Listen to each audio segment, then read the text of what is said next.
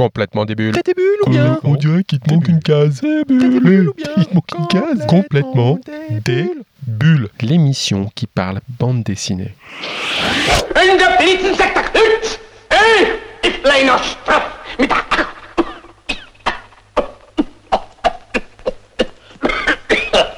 Ceci est un extrait du film Le Dictateur. C'est la fameuse scène pendant laquelle Chaplin imite Hitler. Et oui, aujourd'hui nous allons parler cinéma. Et lorsque le 9e art raconte l'une des plus grandes légendes du 7e art, cela donne une BD sur Chaplin. Charles Spencer Chaplin. Hey dude, good accent. C'est le papa de Charlot, mythique personnage tragicomique du cinéma muet qui fera rire la planète entière et inspirera des générations d'acteurs et de cinéastes. Mais au-delà du mythe, Chaplin, c'est aussi un homme, parti de rien et qui ira vers une vraie success story. Une vie dense et longue puisqu'il vivra jusqu'à 88 ans. Chaplin, c'est aussi le titre de la BD aux éditions Dupuis qui raconte la vie de l'homme. Nous en parlons avec Eugène, l'un des fils de Chaplin, et Bernard Swiesen, qui a scénarisé cet album. Salut Bernard. Bonjour John. Comment fait-on pour scénariser la vie d'un personnage aussi dense, une vie aussi dense et riche que celle de Charlie Chaplin? Ah ben, d'abord on ingurgite tout, tout, tout ce qui a été euh, écrit euh, sur le sujet, si je puis dire, à commencer par l'autobiographie de Chaplin. Et puis donc il y a un, travail en amont, un travail, euh, euh, je vais presque dire d'historien, c'est-à-dire qu'il faut euh, ingurgiter tout ça et puis replacer tout dans le contexte et puis vérifier les dates, les corrélations avec la vraie histoire, parce que les biographies, en fait, c'est une histoire dans la, dans la grande histoire, et surtout en ce qui concerne des, des personnages comme Charles Chaplin qui ont côtoyé quand même pas mal de monde sur, sur une période assez longue. Euh, et donc, donc, le premier travail, c'est déjà d'arriver à faire une chronologie euh, des événements et donner à chaque événement plus d'importance ou moins d'importance. Mais ça, c'est c'est plus subjectif, évidemment. Est-ce qu'on regarde aussi les films? Euh, On se nourrit de témoignages On est en contact avec la famille Les films, tu les as tous regardés par exemple Ah oui, ça c'était formidable parce que au, fil de l'écriture du scénario, j'ai regardé tous les films dans l'ordre. Et je dis chaque fois, j'ai déjà dit souvent, il y a pire comme boulot. Euh, donc euh, c'était un plaisir formidable. Et puis surtout, comme c'est l'histoire d'un personnage et pas l'histoire de, de, de, de, de- de ces films. Mais je veux dire, il faut raconter aussi les tournages, parce qu'il se passe plein de, de choses pendant les tournages. Alors, pour pouvoir raconter ce qui s'est passé dans- sur le tournage d'un film, c'est la meilleure des choses aussi, c'est de voir le film, euh, de voir euh, ce que ça raconte, etc. quoi, Surtout qu'il a inventé plein de choses et puis il faisait tout de A à Z. ah oui, mais c'est incroyable. Hein. euh, Il, a, il a pratiquement tout, inventé euh, dans, dans- dans plein de domaines. Il était précurseur, mais beaucoup d'autres personnes sont arrivées à la même époque. Mais lui, chaque fois, il mettait un jalon supplémentaire. Euh, et, puis, c'est vrai que euh, voulait de plus en plus être son propre maître. Ça, c'est ce qui l'a motivé euh, tout au long de, sa carrière, parce qu'il aurait pu rester comme beaucoup un acteur comme un autre. Mais il voulait d'abord, euh, première étape, il était comédien, puis il dit oui, mais je voudrais réaliser les films parce qu'il n'était pas satisfait de, de, de ce dans quoi on le faisait jouer. Il dit je voudrais réaliser, puis écrire les scénarios et ainsi de suite. Finalement, il faisait tout. Parmi tes sources d'inspiration, tu as aussi la famille. Ah bien sûr, Tu as oui, oui, travaillé oui, en oui, contact oui. Avec, avec, avec la famille. Raconte-nous un petit peu. Je dois dire que ce qui m'a étonné aussi, c'est qu'on m'a donné beaucoup de liberté. Il n'y a pas eu un seul coin de censure. En fait, la seule chose qui a été vérifiée, euh, c'était la, vérité historique. Voilà. Euh, sinon, pour le reste, j'ai vraiment une, une liberté euh, formidable parce que je ne me suis pas contraint non plus à, dire non, ça, je, je me suis vraiment dit, bon, je parle de tout. Alors on va y arriver. Et puis on parlait de la famille. On est avec l'un des fils de Charles Chaplin, Eugène. Bonjour Eugène. Bonjour, bonjour. Alors, je vais commencer par une question bête, hein, mais euh, si je te demande à toi, c'est qui Charles Chaplin Tu réponds quoi? Mon père. C'est important comme détail, non? Non, ben, euh, je, je crois qu'il y, y a deux différences. Il y a Charlot, que tout le monde euh, connaît, et il y a Chaplin, qui était mon père avec tout son, son charme et, et ses défauts. Alors, euh, tout le monde connaît Charlot, mais peu de monde connaît Chaplin. Et pourquoi cette BD maintenant? Il y a quelque chose de particulier ou pas forcément? Bon, il y a eu beaucoup de BD qui ont été faites euh, pour des enfants. euh, ou des BD qui ont été faites sur une partie de sa vie. Mais il n'y avait aucune BD qui a été faite sur l'histoire de, de- de sa naissance jusqu'à sa mort. Alors, je C'est une pensais bien- biographie en BD. voilà, et c'est c'est bien, c'est une façon pour les, les jeunes qui veulent pas voir les films euh, de, de le découvrir en BD. Il aimait la BD, Cha- euh, Chaplin? Euh, non, pas tellement, parce qu'il était tellement pris dans le cinéma que euh, la BD, c'était pas dans, dans, la- dans sa culture.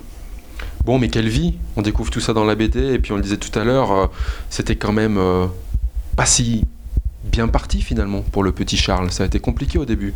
Un papa alcoolique, une mère qui avait du mal à, à joindre les deux bouts. Eugène, toi, euh, il, il en parlait euh, de cette période de sa vie qui a été difficile avant de connaître le succès qu'on connaît? Euh, vraiment très très peu, ou même pas du tout, parce qu'il voulait pas s'en rappeler. Tous les, tous les, les moments difficiles de sa vie, il les a mis derrière lui et il essayait de, de les oublier. Il les a enfouis en quelque sorte. Bon, puis il était quand même issu d'une famille d'artistes, et on sent très vite qu'il a du talent, un destin, euh, et comme on le disait tout à l'heure, il était déterminé. Est-ce que tu penses qu'il a quand même eu aussi une part de chance pour avoir le succès qu'il a connu? Non, je pense qu'il a énormément travaillé.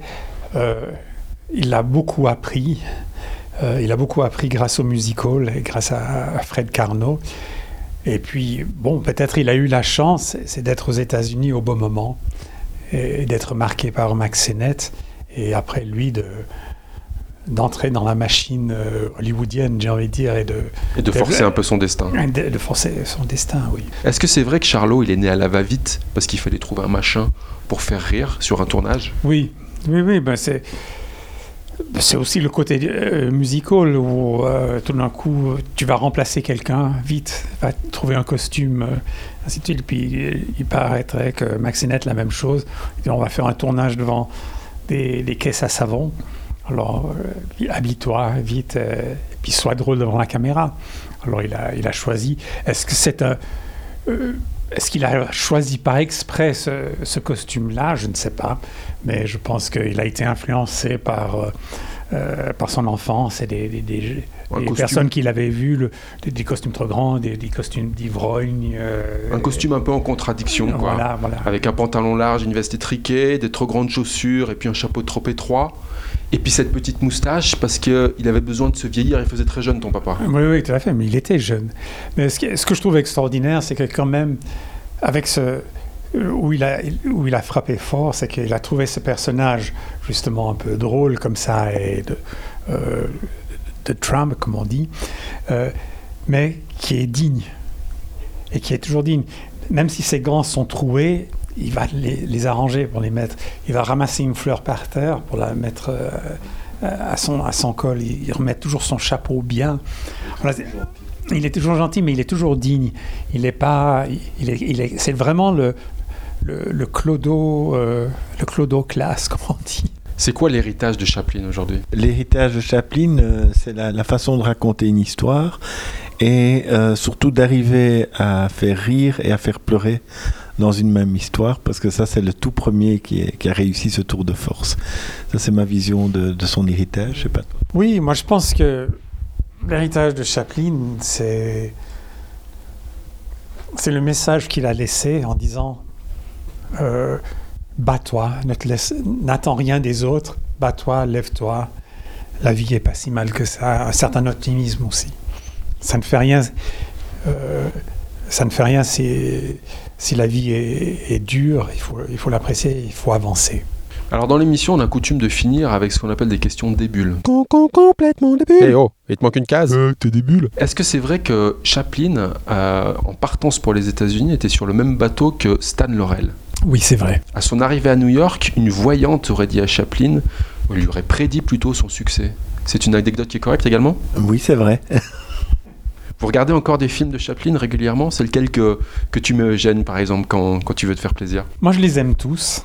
C'est la, la vérité. Oui, je, je- je les regarde. J'essaie de les regarder dans un cinéma. Ils appartiennent à qui aujourd'hui, les films de Chaplin?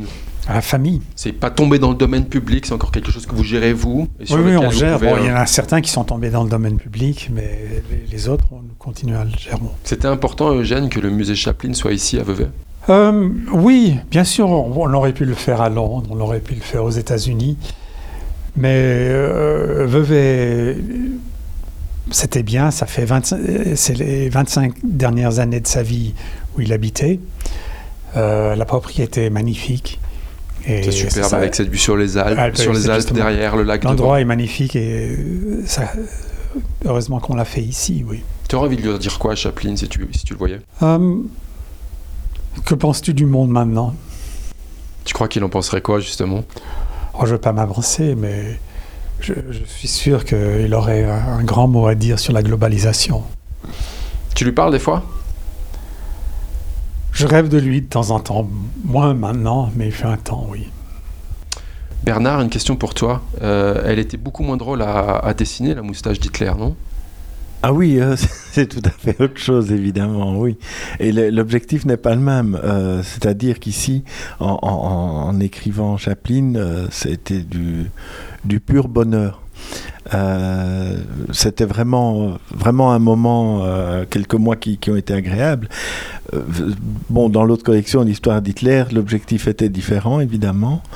Alors je fais cette question sous forme de boutade parce que effectivement tu as fait une biographie en BD également sur oui, Hitler. oui. Et parce qu'il y a une petite anecdote dans le livre qui montre que justement il était peiné, Charles Chaplin, finalement que cette petite moustache qui faisait rire le monde euh, ben, soit portée par un dictateur euh, Mais fabuleux, disons. Non, en fait, c'est Hitler qui, qui, qui, qui était agacé euh, et qui, qui considérait que, que Charlot était juif. euh, C'était avant le dictateur. hein.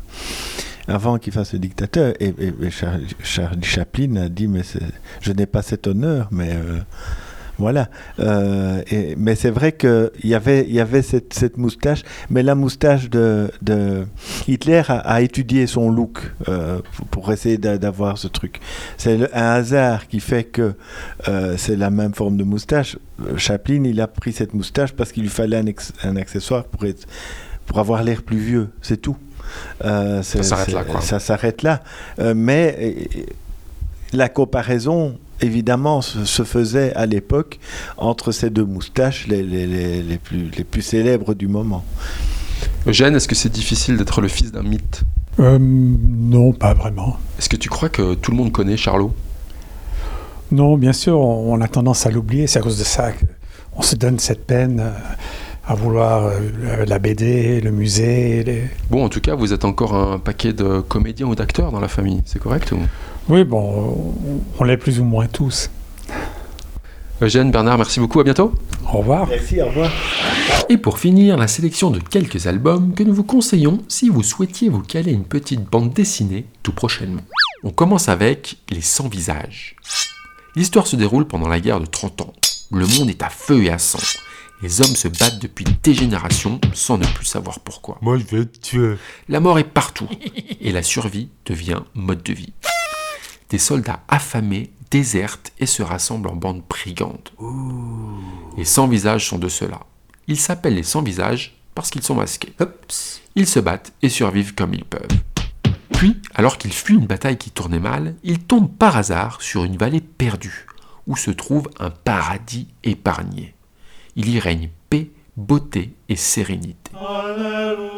Et voilà nos soldats sans visage, n'ayant connu que l'enfer, se retrouvant dans une vraie vallée d'Éden. C'est un peu le loup qui rentre dans la bergerie. Et ce paradis perdu semble menacé. Le bien, le mal et la tentation dans ce one-shot de Pierre Dubois au scénario et Casse au dessin dans la collection signée aux éditions Le Lombard. On continue avec Il était deux fois Arthur.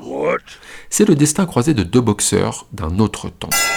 Le premier, noir, était américain et fut le premier champion du monde des poids lourds à une époque où les noirs n'avaient normalement pas le droit de défier les blancs dans la catégorie reine. L'autre boxeur était blanc, né en Suisse et neveu d'Oscar Wilde, il était surnommé le poète aux cheveux les plus courts du monde, et il était plus imposteur que boxeur. Ces deux hommes, Jack Johnson pour le boxeur noir et Arthur Cravan pour le boxeur poète, vont se retrouver sur un ring pour un combat mythique mais truqué. Des destins d'une autre époque pour des combats d'hommes qui, au-delà des apparences, étaient bien plus que cela. Un noir, un blanc, pour une BD en noir et blanc pleine de symboles et de contrastes. C'est de Ninantico et Grégoire Carlet aux éditions Air Libre. On finit avec Le château des animaux.